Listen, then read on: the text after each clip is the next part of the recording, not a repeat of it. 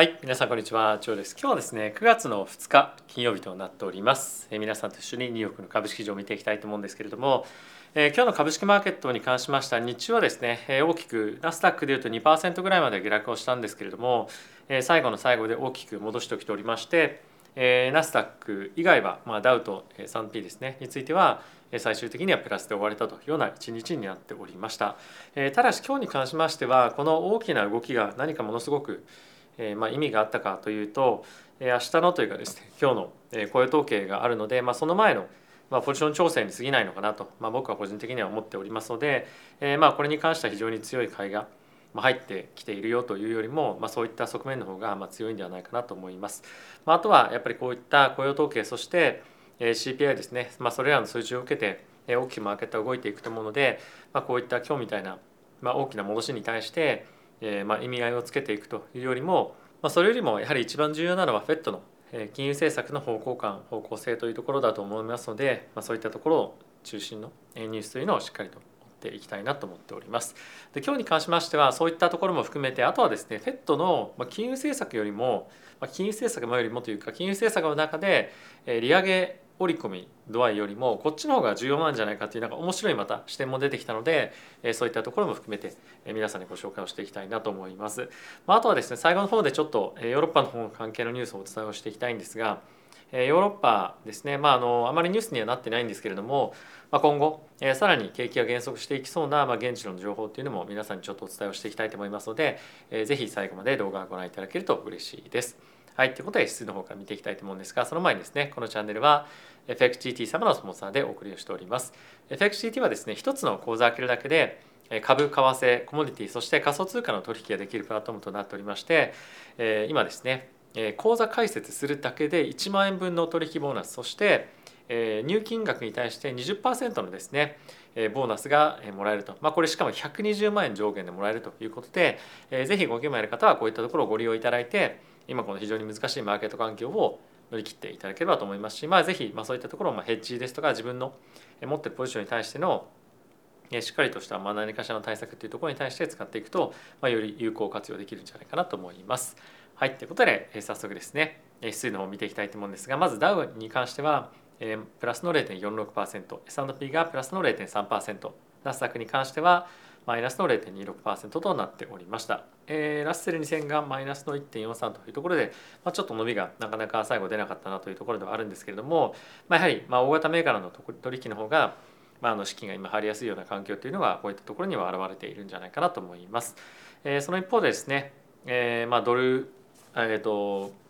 米国の10年債に関しては3.25%というところで最終的には終わっておりましたあとはですね今日非常に注目したいのは、まあ、ドル円ですよね皆さんも非常に注目して見ていたと思うんですが、まあ、140円台ついに乗っけてきましたけれども140円台乗っからといって乗っかったからといって、まあ、このえー、あたりの水準感が非常に重くなっていくかっていうと逆にちょっと加速していきそうな雰囲気も出てきているなと思いますので、こういったところ、まあ、引き続き注目をしていきたいかなと思います。はい、続いては原油ですね、まあ、今日に関しては3.6%のマイナスということで、えー、中国に関連したニュースというところが一つ尾を引いたのかなと思います。後ほどこれに関しては詳しく見ていきたいと思いますので、えー、ぜひそういったところまで見ていただけると嬉しいです。はい、では、えー、まずはですね、えー、チャートこちらナスダックなんですけれども見ていきたいと思います、えー、チャートを見ていただくと、まあ、かなり下髭がビヨーンと伸びているんですけれどもまあ本当これ最後の30分ぐらいで大きく買われてはいましたただし、まあ、さっきも言った通り、えー、まああの雇用統計前のポジショニングの調整なのかなと思いますし、まあ、あとはまだまだやっぱり今大きく買う理由っていうのは正直本当にないと思うのでこの辺りに関してはまあこういった短期的な動きに沿って焦って買うというよりも、まあ、少し方向感を引き続き見ながら対応していくのがいいんじゃないかなと思います。チャート一応ちょっと見ていきたいのは10年債ですね。しっかりとあの大きく伸びていますけれども、まあ、直近の3.5%っていうところを一旦は目指すかどうかというところが一つ注目をされるポイントにはなるんじゃないかなと思います。あとは2年債の金利に関しては3.5%しっかりと維持しているということでこの辺りがまああの垂れてこないということはマーケットではやはりしばらくの間、まあ、この3.5%以上の金利が、まあ、マーケットでは維持されるというふうに見ているというような形かと思いますのでこの辺りが、まあ、垂れてこない限りはマーケットではしばらく、まあ、株が、まああのまあ、買いづらい環境はしばらく続いていくのかなと思いますので、まあ、しっかりと、まあ、10年2年ともに注目をして見ていきたいかなと思います。はい、ではここからマクロに関連したニュース見ていきたいと思うんですがまずはこちらですね。え CNBC のニュースになっているあのなんですけれども、えー、中央銀行 FED がですねポリシーエラー、まあ、ミステイクしてるんじゃないかということが、注目をしております。でこれどういうことかっていうと、利上げは今後ですねまだまだやっていく一方で QT がですね続けられないんじゃないか FED のバランスシートの縮小が、うまく今後できないんじゃないかということが、えまあ、可能性として今議論されていますと。でちょっと今ですね FED のバランスシートの、えー、状況を見ていただきたいんですけれども少しです今下がってきてるんですよね徐々に徐々に縮小が始まっているんですが、まあ、近いうちですねこの減少スピードというものが倍速で行われるような今取り組みになっているんですけれどもこれがですねもしかするとその倍速のスピードでのバランスシートの縮小が継続できないんじゃないかというふうに言われています。まあ、それそれがもし起これば、まあ、起こればというかまず倍速でこれがどんどんどんどん縮小され縮小されていくことによってかなりマーケットにストレスがかかると。でそうすることによってマーケットが例えば大きく暴落もしくは下落していくことによってフェットがですねそれに耐えられずバランスシートの縮小のスピードを減速もしくは止めるんじゃないか。利上げは行っていきながらもバランスシートの縮小というところが進めていけず、まあ、今フェットが計画をしているような、金融政策、まあ、総称の金融政策は、え、ま成功しないんじゃないかということをマーケットは注目をしておりますと。なので今後のマーケットの方向感を占う上である程度金利の上昇および上昇幅みたいなところはま予想がついているというか、ま、そこまで大きく外れないと思うんですね。ただしこの FED のバランスシートの縮小の傾向に関してはマーケット以下によっては大きく変更される可能性もあるのでその金利動向よりもこっちの方を注目をして見ておく方がマーケットを占っていく上で重要なんじゃないかということが、まあ、先ほどの記事では言われていました。結構面白い観点ですよね。他にはなかなかあのこういったことを言ってなかったあの言ってる人いなかったので、まあ、一つ面白い参考記事かなと思いました。はい。でもう一つなんですけれどもえこちらになります。でこちらウォール・ストリート・ジャーナルの記事なんですが今ですね、まあ、さっきもちょっと話に出ておりました、フェットの今後の継続的な利上げそしてその後のま利下げみたいなところの話がですねここ最近大きく注目をされていてマーケット戻してきていたんですけれども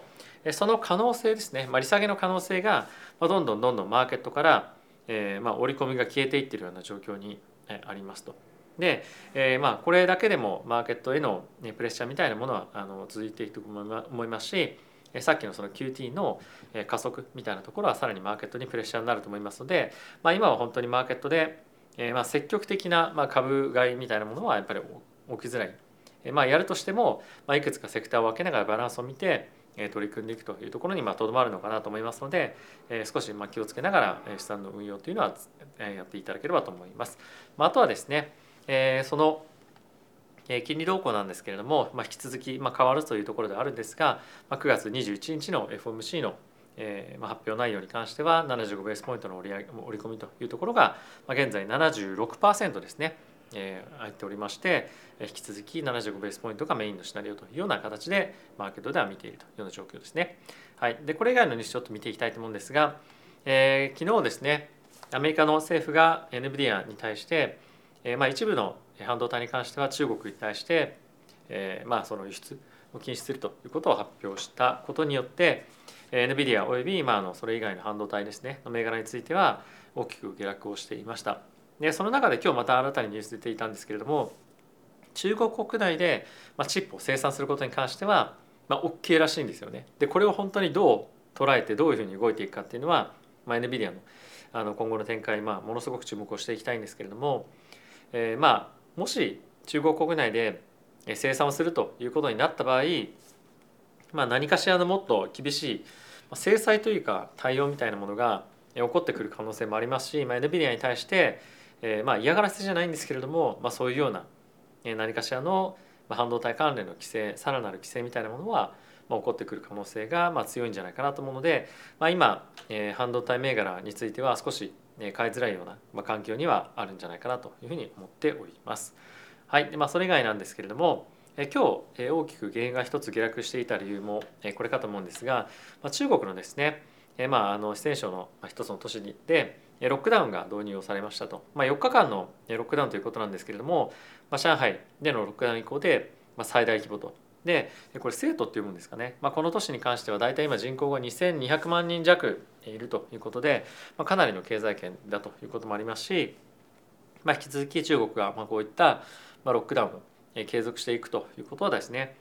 まだまだマーケットでの、まあ、マーケットというかまあ世界経済の回復というところに関しては、えー、まああのあまりまあプラスに見れないというような状況かと思いますので、えー、まあ引き続き注目の内容になっていくかと思います。はい続いてなんですけれども、えー、イギリスのですね中央銀行が、まあ、日銀がちょっと前に発表した、えー、まあ金利のですね、まあ、あのあのイールド株コントロールというところをまあやると。でまあ、これは国債を売却する際にまあ運用ルールを発表しまして、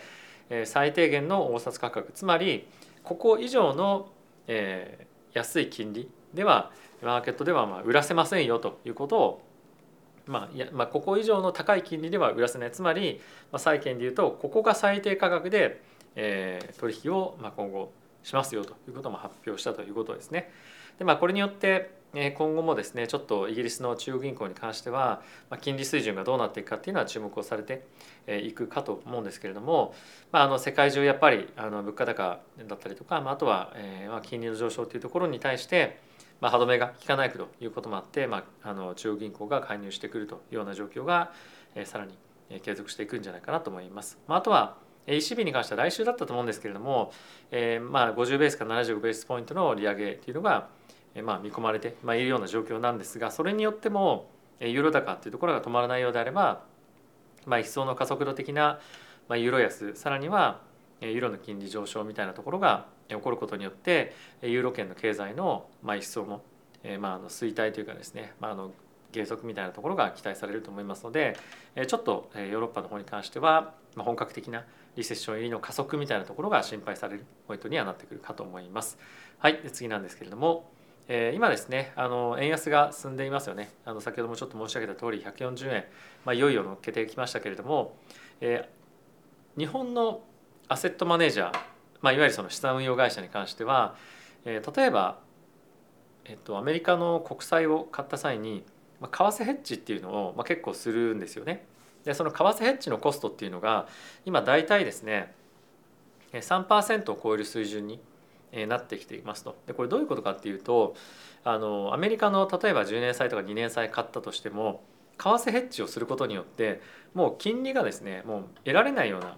金利分がもうヘッジのコストになってしまうので、まあ、利回りが出ないというような状況になっているんですよ。なので、まあ、そういった状況を考えてみると今のこの円安の傾向をまあ、さらにプラスで鑑みるともうヘッジしないんじゃヘッジしない方がいいんじゃないかっていうことでそういったヘッジ外しの、まあ、今フローが出てることによってさらに円安が加速しているということが、まあ、言われています。